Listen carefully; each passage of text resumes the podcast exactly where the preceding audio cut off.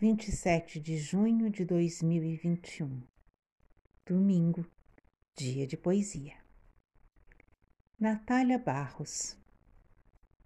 Vende-se uma propriedade com vista para dentro.